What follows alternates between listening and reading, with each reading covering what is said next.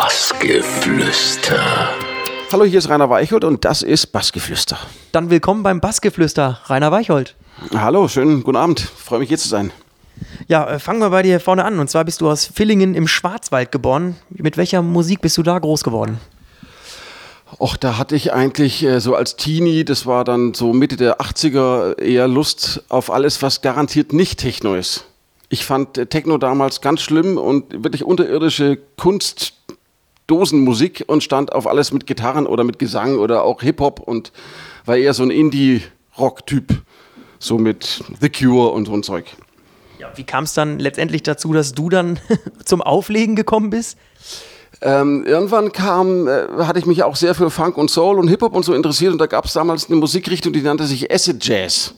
Das war praktisch, vielleicht kennst du so Jamiroquai und solche Künstler, das war halt eine Musik, äh, die schon deutlich handgemacht war, funky war, aber dazu konnte man gut tanzen und das war irgendwie so ein Trend aus England, aus London der auch hier so rüberkam. Und das war dann zum ersten Mal eine Musik, wo ich dachte, ah, da habe ich Bock, das kann man gut zusammenmischen und das lege ich gern mal auf. Aber hat sich dann auch wieder geändert.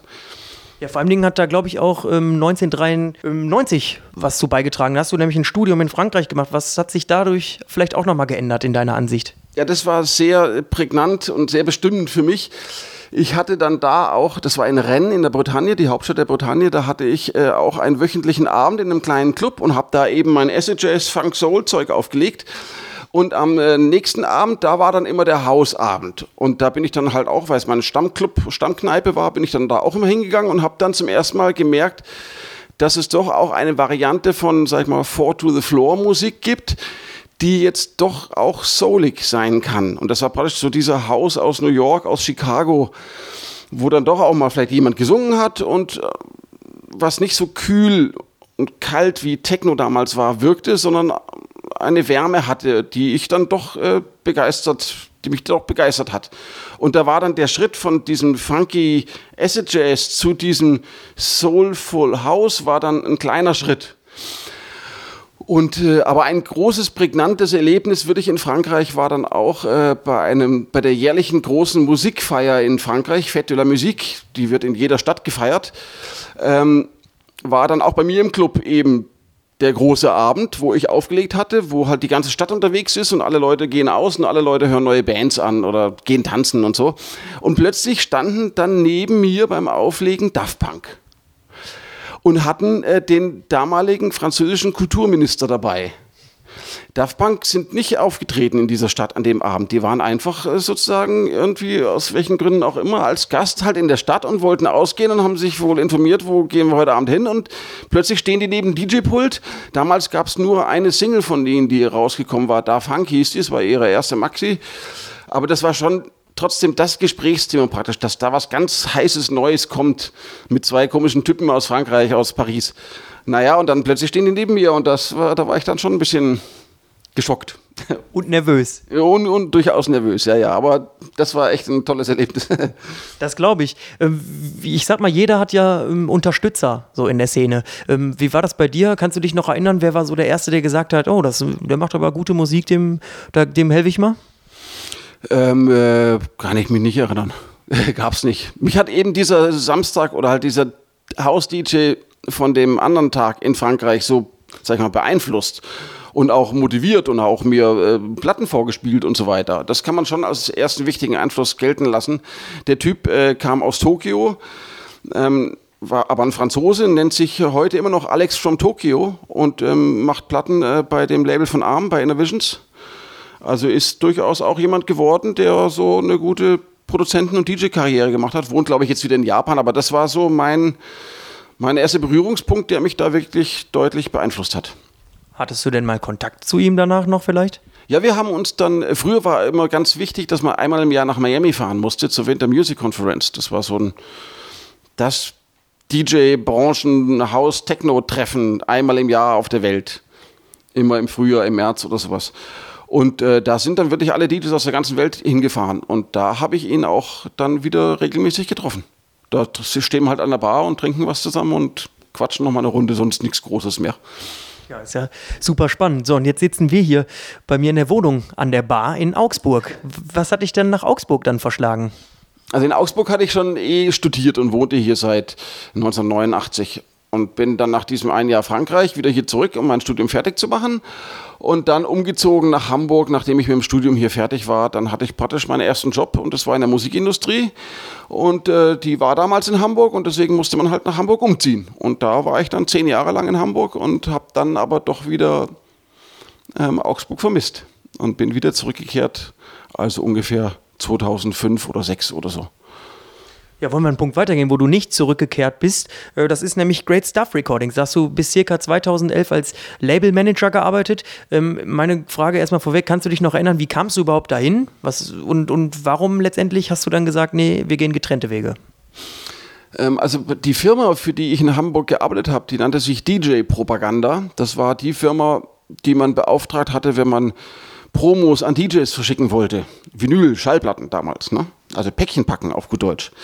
Und äh, ein wichtiger Kunde sozusagen war ein Auftraggeber von uns war das Label Cosmo Records aus München. Da kamen damals die ganzen Dahuls und Tomkraft und Mogwai und Tom Novi und diese großen Hits damals zu dem Zeitpunkt raus. Und bei Cosmo Records waren äh, drei, vier Chefs oder sowas oder Eigentümer und davon haben sich dann zwei oder drei losgelöst und hatten keinen Bock mehr drauf und haben ihr eigenes Ding gegründet und das nannte sich dann eben Great Stuff. Das waren also schon Leute, die ich sehr gut kannte, weil sie meine Kunden waren. Und dann haben die gemerkt, ich bin in Augsburg, sie waren in München, also nicht weit weg, und hatten dann jemanden gebraucht, der sich um ihr Label kümmert. Die haben sonst nicht so, sich noch um Booking von Künstlern und Management und Filme und Videodrehen und so einen Kram gekümmert und brauchten halt jemanden, der sich um die Musikabteilung sozusagen kümmert und ähm, dachten dann, aus welchen Gründen auch immer, an mich. Und da habe ich dann eben angefangen, das Label so ziemlich vom Anfang an aufzubauen und das lief sehr erfolgreich. Das war zu einem gewissen Zeitpunkt, als sogenannter Elektrohaus ein Trend war, war das so eins der Labels, die diesen Sound mit definiert hatten. Ähm, und äh, das lief wirklich tatsächlich sehr erfolgreich und wir hatten dann auch noch Sublabels an Bord genommen, die andere Leute gegründet hatten. Das war zum Beispiel das Label Klinklong von schon damals von meinem Kumpel Martin Eirer und das war das Label dann zwei, drei Jahre später von Gregor Drescher, das heißt Breaking New Soil. Und dann hatten wir noch das Label von Gus Gus gemanagt und das Label von Jean-Claude Ades und das Label von Tom Kraft. Und so waren das sechs Labels oder so oder fünf, die ich da betreut habe sozusagen. Und äh, irgendwann aber ähm, ist mir diese ständige Fahrerei, diese, dieses Pendeln nach München ging mir dann auf den Sack. Und auch sonst äh, irgendwie hatte ich den Eindruck, jetzt ist es Zeit für einen nächsten Schritt und habe dann da mein Angestellten-Dasein als A&R und Labelmanager sozusagen gekündigt und dachte, jetzt mache ich mich selbstständig und mache alles alleine. Ja, perfekte Überleitung. Und zwar hast du das da mit Martin Eierer gemacht und das Label Klinklong Records gegründet. Erstmal, wie kam da so die Connection zustande mit Martin Eierer? Und dann, warum habt ihr euch entschieden, ähm, dieses Projekt in Angriff zu nehmen? Also Klinklong war eben schon ein Sublabel von Great Stuff und das hatte ich da schon betreut. Und das lief nach zwei, drei Jahren nicht mehr so dolle. Und äh, deswegen hatten meine Chefs bei Great Stuff gesagt, ah, sie wollen das Label nicht mehr weiterführen. Und das hatten sie dem Martin Eirer gesagt. Und ich sagte ihm dann, ähm, du, klar, Martin, du kannst das Label selber alleine weitermachen, aber ich habe mich ja eh schon darum gekümmert, warum machen wir es nicht zu zweit ohne Great Stuff weiter? Mit der Maßgabe allerdings, dass ich auch mit A&R sein darf, also dass ich mit, mit ihm zusammen entscheide, welche Musik rauskommt. Davor war es so, dass er alleine das entschieden hat. Und äh, dann äh, durch eine glückliche Fügung hatten wir einfach tolle Demos bekommen, zum Beispiel von Kaiser Disco und von Nicole Mudaber und von anderen Leuten. Äh, und dann ging das Label ziemlich plötzlich wieder ganz schön von 0 auf 100 los und hat tierisch Spaß gemacht und war einfach sehr erfolgreich. Und ähm, ja, dann hat sich das also so ausgezahlt, praktisch das loszueisen von Great Stuff und einfach allein weiterzumachen mit zwei Chefs, eben Martin und mir.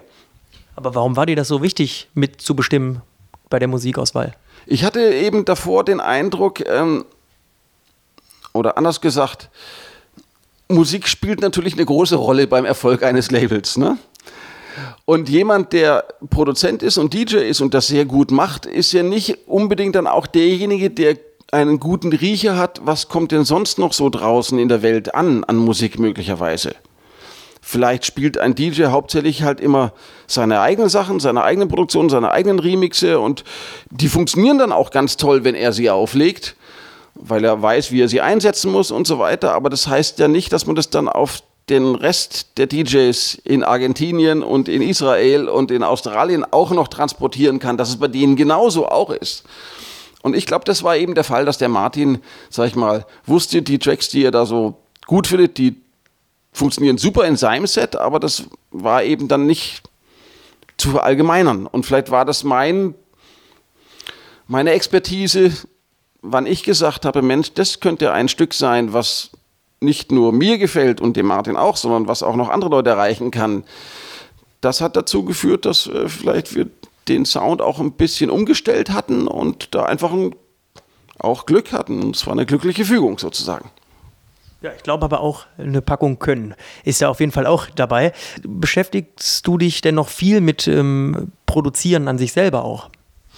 Eigentlich nicht mehr. Das habe ich vielleicht vor einem Jahr oder so eingestellt. Ich kann selbst nicht produzieren. Ich habe kein Studio. Ich habe auch keine technische Erfahrung, wie das funktioniert. Ich habe das nie gelernt war also immer davon abhängig, dass ich das mit anderen Leuten zusammen mache, mich neben andere setze und denen sage, hey, hier die Hi-Hat, die will ich, die ist geil und mach doch mal den anderen Bass-Sound und so und mit anderen Leuten eben zusammen Tracks entwickelt habe. Dazu musste ich aber immer nach Berlin fahren. Ich habe das dann meistens mit einem Freund Namito gemacht. Ich musste also immer weg und war dann drei, vier Tage aus dem Haus, konnte dann also nicht meinen normalen Job, dieses Labelmanagement, äh, weitermachen, sondern war quasi im, im Urlaub oder in der ein paar Tage freigenommen. Aber es ist alles sehr aufwendig gewesen und ähm, mittlerweile bin ich geschäftlich so eingebunden, dass ich eben keine Zeit mehr finde, mal zwischendrin eine halbe Woche oder fünf Tage freizunehmen und einfach mich ins Studio zu hocken, auch wenn es Spaß macht und das durchaus erfüllend ist und man sitzt im Studio und freut sich an seinem geilen Groove und auch wenn er am nächsten Tag wieder scheiße ist, aber es ist eine spaßige Sache. Äh, die ich schon irgendwie vermisse, aber es ist einfach eine geschäftliche Entscheidung, dass ich meine Zeit für andere Sachen verwenden auch muss und auch will. Ja, du hast ja ähm, generell mit vielen schon zusammengearbeitet, allein durchs äh, Management auch. Gibt es Unterschiede zwischen Künstlern von damals und heute? Ach, ich würde sagen, ich würde sagen nicht. ich meine, es ist eigentlich immer das Gleiche. Jeder, der ein Label hat und Künstler ist, ist auf der Suche nach dem tollen neuen heißen Demo und ist auf der Suche nach Tracks, die natürlich zu, zur Philosophie und zur musikalischen Ausrichtung des Labels passen. Ob dann nachher die DJs draußen eine MP3 spielen oder vom Rechner oder von der CD oder von der Vinyl oder vom Tonband, das ist nur eine Formatfrage sozusagen. Das Wichtige ist immer als Künstler und auch als Labelmacher, dass man halt ein Gespür dafür hat, was draußen so ankommen kann. Und das würde ich sagen, hat sich eigentlich nicht geändert die Wichtigkeit dieses Gespürs und dieses Gefühls. Ja, du hast jetzt schon öfter mal gesagt mit dem Label-Management, dass du da ganz gut aktiv bist. Jetzt hole ich mal meine Liste dazu. Also ich meine, du hast bei Gold Records Terminal M äh, mit Monika und für Monika Kruse, äh, Book für Butch und Amir und äh, es geht noch viel, viel weiter. Das Label von Thomas Schumacher, Break New Soul von Treasure. Das sind ja riesige Labels und vor allen Dingen, du arbeitest dann nicht für eins, sondern für mehrere. Wie kriegst du das alles unter den Hut und äh, gibt es denn in dieser Liste trotzdem vielleicht noch einen Job, wo du dir sagst, der würde mich dann nochmal reizen, wenn es kommen würde? Es ist tatsächlich viel Arbeit. Also wir bringen auf einer dieser sieben, acht Labels, die ich manage, jede Woche haben wir ein Release. Ähm, das heißt, ich bin jede Woche immer praktisch mit immer gleich eingespannt und muss versuchen, dass eine Platte möglichst viele Leute zu hören kriegen und sich hoffentlich entscheiden, die zu kaufen. Egal, ob es jetzt bei Beatport ist oder auf Vinyl oder wo auch immer. Oder Spotify.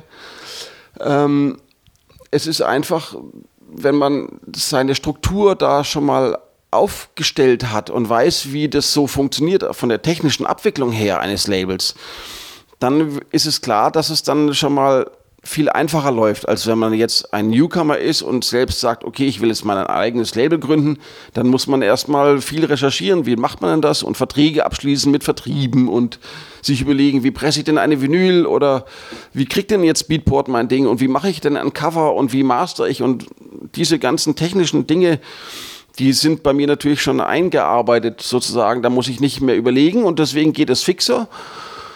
Und ich würde sagen, auch ein wichtiger Aspekt ist, dass es mir einfach tierisch Spaß macht. Und Sachen, die einem Spaß machen, die erledigt man dann ja auch einfacher und lieber natürlich. Und es ist keine Qual dann. Und vielleicht ist das auch ein Teil des, das ist ja kein Geheimnis, aber ein Teil des, äh, des Erfolgs der größte Teil ist aber auf jeden Fall, dass diese Leute, mit denen ich die Labels mache, einfach auch die gute Musik anschleppen. Ich selbst entscheide nur für meine Labels Klinklong und Gold Records, welche Musik rauskommt. Bei den anderen Labels ist es dann eben die Künstler, mit denen ich das zusammen mache. Die müssen mir die Musik anschleppen. Das ist ihre Verantwortung. Die sind auch motiviert, das gut durchzuführen, wenn sie sehen, Mensch, das Label läuft ja auch, es macht auch Sinn, dass sie sich diese Arbeit machen, aber ich bin erstmal davon abhängig. Und das ist das der größte Aspekt vom Erfolg eines Labels ist einfach tolle Musik. Das ist ja auch ganz klar. Da kann man noch so clever sein, businessmäßig oder was auch immer. Wenn die Musik Schrott ist, dann äh, hilft es nichts, ne? Hm. Ja, wie viele Labels würdest du noch unter den Hut bekommen? Und nochmal die Frage, gibt es da eins, wo du sagen würdest, da, das würde dich schon mal reizen, dafür was zu machen? Also ich habe jetzt noch im äh, Oktober noch ein weiteres Label an Bord genommen, das ist das Label Super Friends von And Him. Und damit bin ich aber jetzt dann auch ausgelastet. Das sind also jetzt dann eben sieben, acht Labels. Ähm, und mehr kann ich jetzt auch nicht mehr machen. Ich möchte auch eben nicht zwei Veröffentlichungen in einer Woche machen. Nicht, dass dann die sich gegenseitig irgendwie den Saft abgraben oder dass dann Beatport überlegt, ah ja, wir geben jetzt nur einem von den Labels zum Rainer einen Banner oder so. Ne? Das, in diese Falle möchte ich gar nicht erst reinlaufen. Deswegen bin ich damit voll ausgelastet. Und es bringt ja auch jetzt nicht jedes Label so ultra regelmäßig was raus. Bei dem Label von Endhim werden vielleicht auch nur drei Releases pro Jahr stattfinden, je nachdem, wie produktiv die Herrschaften sind. Da sollen auch nur Endhim-Platten rauskommen, erstmal. Naja, und wenn die halt noch lange brauchen im Studio oder die Remixer lange brauchen oder so, dann kann auch das nächste Release vielleicht erst in drei Monaten kommen. Das kann sich also hinziehen. Ich würde auch gar kein Label machen wollen, was immer alle zwei Wochen oder alle drei Wochen ständig was rausbringen muss dann wird es vielleicht auch so eher zur Ermüdung führen. Deswegen ist mir das recht, dass es auch Labels dabei hat, die mal auch mal vier Monate eine Pause haben oder so. Ja, gerade hast du angesprochen, Super Friends hast du noch übernommen. Das ist ja noch recht frisch, das Label von Entim. Wie, wie ist das abgelaufen? Kamen die dann auf dich zu oder hast du da mal nachgefragt, ob du denen unter die Arme greifen darfst? Ähm, nee, das äh, tatsächlich musste ich auch sowieso nie machen. Ähm, das haben, ich hatte mit ihnen sowieso zusammengearbeitet schon, weil die haben auch Platten rausgebracht bei Terminal M. Sehr erfolgreich. Und übrigens, ihren ersten Remix haben sie für mich gemacht, also für eine Rainer Weichhold-Platte. Vor, keine Ahnung, zehn Jahren. Und auch bei Great Stuff hatten sie Remixe gemacht. Und deswegen, man kann nicht sagen, dass wir Freunde sind, aber wir waren schon lange im regelmäßigen Gespräch und sie hatten mich sowieso immer angerufen, wenn die so Musikbusiness-Fragen hatten über GEMA oder GVL oder so so technische Fragen, weil sie wussten, dass ich mich da gut auskenne. Und so waren wir halt dann in Kontakt und dann hatten sie irgendwann gesagt, du Rainer, wir machen ein Label, wie wär's, äh, kannst du das machen? Und dann habe ich da dann gar nicht so lange überlegt, sondern das war klar, gleich klar, das will ich machen. Auch weil sich das Label soundmäßig ein bisschen abhebt von den anderen Labels. Wenn ich jetzt noch ein weiteres Techno-Label machen würde mit straighten Techno, das wäre dann vielleicht blöd, weil dann kommt es dann irgendwie Donald M oder Break New Soil so ein bisschen in die Quere. Ich würde jetzt keinen Drumcode machen wollen. Das ist dann zu ähnlich. Deswegen ist mir das ganz lieb, dass es jetzt ein bisschen mit End Him soundmäßig ein bisschen was anderes ist. Aber ein bisschen stolz bist du dann auch schon, oder? Äh, stolz ist vielleicht falsch, sondern ich, ich freue mich einfach drüber. Ich freue mich auch, dass es läuft und natürlich freue ich mich, dass die mich fragen. Also und es ist schon durchaus eine Ehre. Vielleicht haben sie auch noch andere Leute gefragt, das weiß ich gar nicht, das muss ich auch gar nicht wissen, aber dass sie sich für mich entschieden haben, ist schön. Also ich muss äh, an der Stelle sagen, ich bin als DJ völlig ungeeignet, aber trotzdem sind wir irgendwie ja auch Kollegen oder Kollegen gewesen, weil äh, du hast auch als Journalist gearbeitet bei dem FaceMac, da hast du Kolumnen geschrieben. Ja, wie kam das zustande und wie muss man sich das vorstellen? Wie, was hast du da gemacht? Wie lief das ab? Also das war jetzt tatsächlich, lief auf meine Initiative hin, denn mir war klar, dass junge Leute, 18-Jährige, die sich überlegen, hey, ich möchte auch Musik rausbringen oder möchte einen Plattenvertrag haben oder selber ein Label machen oder was auch immer, dass die bestimmt, die können ja nirgendwo ein Buch kaufen oder ein Studium absolvieren, jedenfalls nicht so einfach, äh, wo man das lernt. Und dann dachte ich, pff, ich weiß ja, wie es geht oder ich habe eine Idee und eine Art, etwas so zu machen. Das kann ich ja auch dann so in einer Kolumne jeden Monat mal mitteilen den Leuten. Das war immer nur eine halbe Seite oder eine Seite, also nicht seitenweise große Artikel. Und da habe ich dann immer über irgendeinen Aspekt im, im Business, im Musikbusiness, so einen kleinen Artikel geschrieben, bei dem ich eben dachte, das sind Sachen Wissenswertes für Leute, die es eben nicht wissen. Dass, die, dass es denen eine Hilfe sein könnte. Und tatsächlich äh, war es auch bei vielen oder einigen so. Also ich kriege, auch wenn ich jetzt schon zwei Jahre damit aufgehört habe, immer noch E-Mails, die das praktisch als Referenz nehmen, dass ich doch auch in den Artikeln geschrieben habe, hallo, ihr dürft mich auch anmailen, da war meine E-Mail immer dabei. Und wenn ihr Fragen habt, dürft ihr mir die gern stellen. Und so kriege ich bestimmt einmal die Woche noch aufgrund der alten FaceMac-Kolumne so eine technische Business-Frage. Hey, wie muss ich das bei der GEMA anmelden? Oder wie kriege ich einen Labelcode? Oder muss ich ein Gewerbe anmelden? Oder halt solche administrativen Details werden mich da gefragt. Und die vom FaceMac fanden das gut. Sie hatten sonst so eine Art von Kolumne nicht und auch irgendwie kein anderes Magazin. Und dann habe ich das so vielleicht zwei Jahre gemacht und nach vielleicht 15 Ausgaben oder keine Ahnung, 20, äh, war ich dann sozusagen fertig. Also hatte ich alles gesagt, was ich zu sagen hatte. Ich hätte wieder von vorne, von vorne anfangen können und das vielleicht wieder updaten, aber das war mir dann zu blöd und deswegen war dann einfach das zu Ende, diese Sache. Also Aufklärung perfekt. Man kann also sagen, Dr. Sommer des FaceMax. Ja, äh, vielleicht, es gibt auch immer noch alle Kolumnen im Internet und vielleicht auch so kommt es dazu, dass mich da Leute immer noch darauf ansprechen. Ähm, also man kann das alles immer noch nachlesen. Und ich halte auch schon gelegentlich Seminare, auch in irgendwelchen Universitäten oder bei SAE über irgendwelche Themen, wie man technisch ein Label führt oder wie man so ein Label managt. Das ist, könnte auch ein Resultat aus, diesen, aus dieser Kolumne sein, dass dann halt sich andere Leute auch dachten, Mensch, wenn ich Fragen habe, dann ist der Rainer wohl der Richtige und der wird dann auch gerne mal eingeladen, um irgendwo mal zwei Stunden lang Reden zu schwingen und vor 30, 40 Leuten halt zu berichten, was so zu beachten ist. Gut, das wäre meine nächste Frage gewesen. Wie kam es denn äh, dazu, dass du quasi Referent wirst? Und vor allem ist das nicht auch eine Rolle, an die man sich irgendwie auch mal gewöhnen muss, quasi ein Lehrer zu werden? Also mir macht es sehr, einfach sehr viel Spaß und ich spreche auch gern darüber und es sind auch keine Geheimnisse, Betriebsgeheimnisse, die ich da jetzt nicht ausplaudern will oder sowas. Natürlich ist alles immer meine Sicht der Dinge und andere Labelmanager von anderen Labels machen vielleicht alles ganz anders als ich. Da gibt es immer verschiedene Ansätze, aber ich äh, finde es, macht es gerne, mich da mitzuteilen und meine Erfahrungen weiterzugeben an Leute, die äh, halt das gerne wissen möchten. Also und mir macht es auch keine Schwierigkeit, da auf Lehrer zu spielen und sozusagen vor 30 Leuten zu referieren mit Overhead-Projektor und bla bla bla und mit Handout und so. Also mir macht das Spaß. Ja, krass, kann ich mir aber auch richtig gut vorstellen, muss ich sagen. Kommen wir zur letzten Frage. Bald hast du Geburtstag. Ähm, was erwartet uns? Was Musikalisches von dir auch wieder? Oder ja, zähl mal auf. Nee, also mein Geburtstag hat äh, gar nichts Geschäftliches oder Musikalisches zu tun. Ich weiß natürlich nicht, was äh, ich geschenkt bekomme. Ich habe mir aber neu, neue Salami gewünscht natürlich und habe mir eine Hülle für meinen Tischtennisschläger gewünscht. Ich hoffe, dass ich solche Sachen bekomme. Mit Musik äh, bin ich sonst ja eh jeden Tag bedient. Da musste am Geburtstag nicht noch was extra Musikalisches dabei rauskommen. Also reicht sie auch manchmal einfach mit der Musik? Also mir reicht es in dem Sinn, dass ich jetzt äh, privat, also zum Beispiel im Auto oder so, oder wenn ich mit dem Zug irgendwo hinreise, höre ich nie Techno oder Haus mhm. auf meinem iPhone. Da habe ich einfach irgendwelche Playlists mit irgendwelcher Rockmusik, Popmusik, Hip-Hop, was auch immer und höre das. Da muss ich auf keinen Fall irgendwie ein Bum-Bum hören. Oh. So gesehen reicht es dann auch irgendwann mal am Feierabend. Okay, aber dennoch denke ich, dass die Leute sich keine Sorgen machen müssen, dass du irgendwann mal Hip-Hop machst. Ähm, jetzt nochmal konkret, was kommt dann auf uns zu die nächste Zeit? Tja, also ich, ich würde sagen, es kommt nichts Spezielles auf uns zu. Ich werde also kein neues Label ähm, an Bord nehmen.